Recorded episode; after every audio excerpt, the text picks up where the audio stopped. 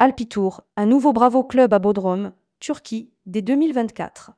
Le voyagiste lance aussi un premier circuit en Turquie.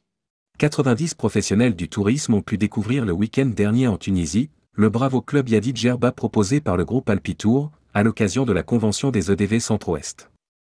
Tourmag était du voyage et nous en avons profité pour faire le point avec Patrice Karadec, le directeur général d'Alpitour France.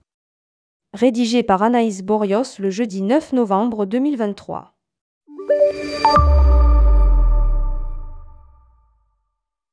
Elles ont mis les petits plats dans les grands pour recevoir la convention centre-ouest des EDV du 4 au 7 novembre 2023. Pour l'occasion, les équipes d'Alpitour France se sont fortement mobilisées pour leur réserver un accueil royal au sein du Bravo Club Yadi Djerba Golf Talasso et Spa. Des menus aux excursions, en passant par les soirées et l'organisation des conférences, tout était réglé au poil. Même la météo était de la partie. De quoi satisfaire la cinquantaine d'agents de voyage qui ont pu découvrir les installations du club, piscine, spa et Talasso, plage, et profiter de ce voyage pour visiter le Club Ulysse Djerba Talasso et Spa 5 toute l'équipe est très fière d'accueillir la convention 2023 des EDV Centre-Ouest dans un de nos best-sellers de la collection Bravo. A indiqué Patrice Karadec, le directeur général d'Alpitour France. La Tunisie cartonne, l'Égypte en souffrance. Il faut dire que la Tunisie est en passe de devenir la destination numéro 1 de la filiale française du groupe italien. Elle est particulièrement privilégiée du marché français, d'autant plus qu'elle est ouverte toute l'année grâce à nos deux clubs situés à Djerba. Nous explique Patrice Karadec. Un troisième club, celui d'Amamet, ouvre de mars à octobre. Au sein de l'hôtel Yadi, Bravo Club dispose de 180 chambres sur les 320 dont est doté l'établissement. Nous avons été full tout l'été, rappelle Patrice Karadec qui espère pouvoir augmenter encore le nombre de chambres. Le conflit entre Israël et la Palestine a tout de même mis à l'arrêt les ventes entre le 7 et le 15 octobre dernier. Pas seulement sur la Tunisie. Oman souffre. Marrakech et Agadir également. Au Maroc, nous avions déjà eu beaucoup d'annulations après le tremblement de terre. L'Égypte ne redémarre pas. D'ailleurs, nous avons repoussé l'ouverture de nos trois clubs prévus le 1er novembre à Noël. Commente le DG d'Alpitour France, qui constate des reports sur le Cap Vert ou la République dominicaine. Un 45e établissement, le Bravo Club Impérial à Bodrum.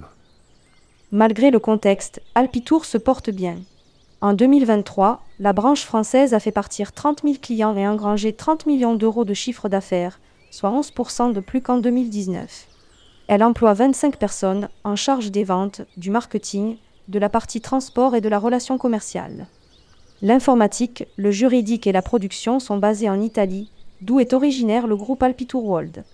Dans l'Hexagone, le voyagiste est revendu par 1200 distributeurs environ, le B2B représentant 90% de son volume d'affaires. Si l'ensemble de l'offre a récemment migré sur Orchestra. Ce n'est pas notre nouvelle technologie qui va nous écarter de notre volonté d'être proche des agents de voyage. A martelé Patrice Karadec lors de la convention des EDV. Alpitour propose actuellement 32 Bravo Club et 12 C Club, sa nouvelle gamme 4 et 5. Un 45e établissement, le Bravo Club Impérial à Bodrum devrait ouvrir ses portes entre fin avril et début mai 2024. Ce sont toujours des structures à taille humaine, dans lesquelles nous cultivons l'esprit village. Précise Patrice Karadec, insistant sur l'importance de la sensibilité produit pour sa marque. Un club, c'est un club, un concept abouti, une équipe d'animation dédiée, une marque portée haut et avec force, dans un établissement hôtelier approprié. Affirme-t-il. Face à la concurrence, il ajoute les agences de voyage doivent avoir la curiosité d'aller plus loin que le club le moins cher de la liste, comparer et sélectionner. C'est leur valeur ajoutée face à un client peu averti et souvent crédule. Un premier circuit francophone pour le printemps 2024. Autre nouveauté, la commercialisation d'un premier circuit francophone en Turquie, Istanbul-Istanbul, de 8 jours et 7 nuits en départ garanti. Les ventes ouvriront fin décembre pour des premiers départs prévus début avril 2024. Sur le marché italien, les premiers circuits ont été initiés il y a un an et ont attiré 1700 clients. Un démarrage encourageant, mais une goutte d'eau par rapport aux résultats colossaux obtenus par le groupe en 2023. 2,3 milliards d'euros de chiffre d'affaires et une valorisation de plus d'un milliard d'euros pour une structure qui pèse pour 55% du marché italien des voyages organisés. Cette performance a poussé le fonds Tamburi, détenant 59% des parts de l'entreprise, à les mettre en vente. La volonté des dirigeants d'Alpitour World aujourd'hui, c'est plutôt de trouver un investisseur italien. C'est important aussi pour le gouvernement de savoir que l'entreprise est détenue à 100% par des Italiens, car Alpitour en Italie détient la plus grosse compagnie aérienne, 2500 agences de voyage, ainsi qu'une vingtaine d'hôtels et une trentaine d'agences réceptives à travers le monde. A précisé Patrice Karadec, alors que le groupe MSC a été approché, de même que Certar. Je ne suis pas du tout inquiet par cette vente, on devrait même en être fier car cela prouve que nous sommes une belle boîte. A-t-il ajouté? On croise les doigts pour que l'investisseur soit trouvé, on nous dit dans les 3 à 4 prochains mois. D'ici là, c'est du côté de l'Espagne qu'il faudra regarder.